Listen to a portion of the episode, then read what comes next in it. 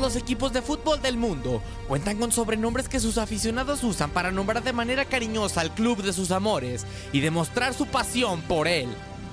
Los motes van desde los más simples, como nombrar un equipo por sus colores, hasta los más complicados que tienen que ver directamente con la historia del club. Hoy, TUDN Radio te trae los apodos de los equipos protagonistas del derby madrileño.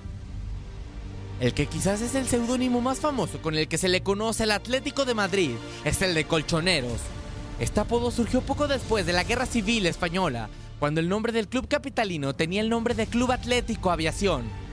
En aquellos años, era costumbre que los colchones se forraran con telas con estampado de franjas rojas y blancas, por lo que los rivales del Atleti comenzaron a llamar colchoneros a los jugadores rojiblancos de manera despectiva. Sin embargo, el club se apropió del apodo y lo comenzó a utilizar, y a día de hoy, los aficionados atléticos portan con orgullo el apodo de colchoneros. En los años 70, el Atlético de Madrid contrató a diferentes futbolistas sudamericanos, y por esos años, la moda dentro del fútbol era dejarse el cabello largo. Por este motivo, los fanáticos del Real Madrid comenzaron a llamar indios a los jugadores del Atlético de Madrid de forma peyorativa. En respuesta y ante la presencia de diferentes jugadores alemanes en el Real Madrid, como Günther Netza, Paul Breitner y Uli Stilicke, la grada del Vicente Calderón comenzó a llamar vikingos a los jugadores merengues.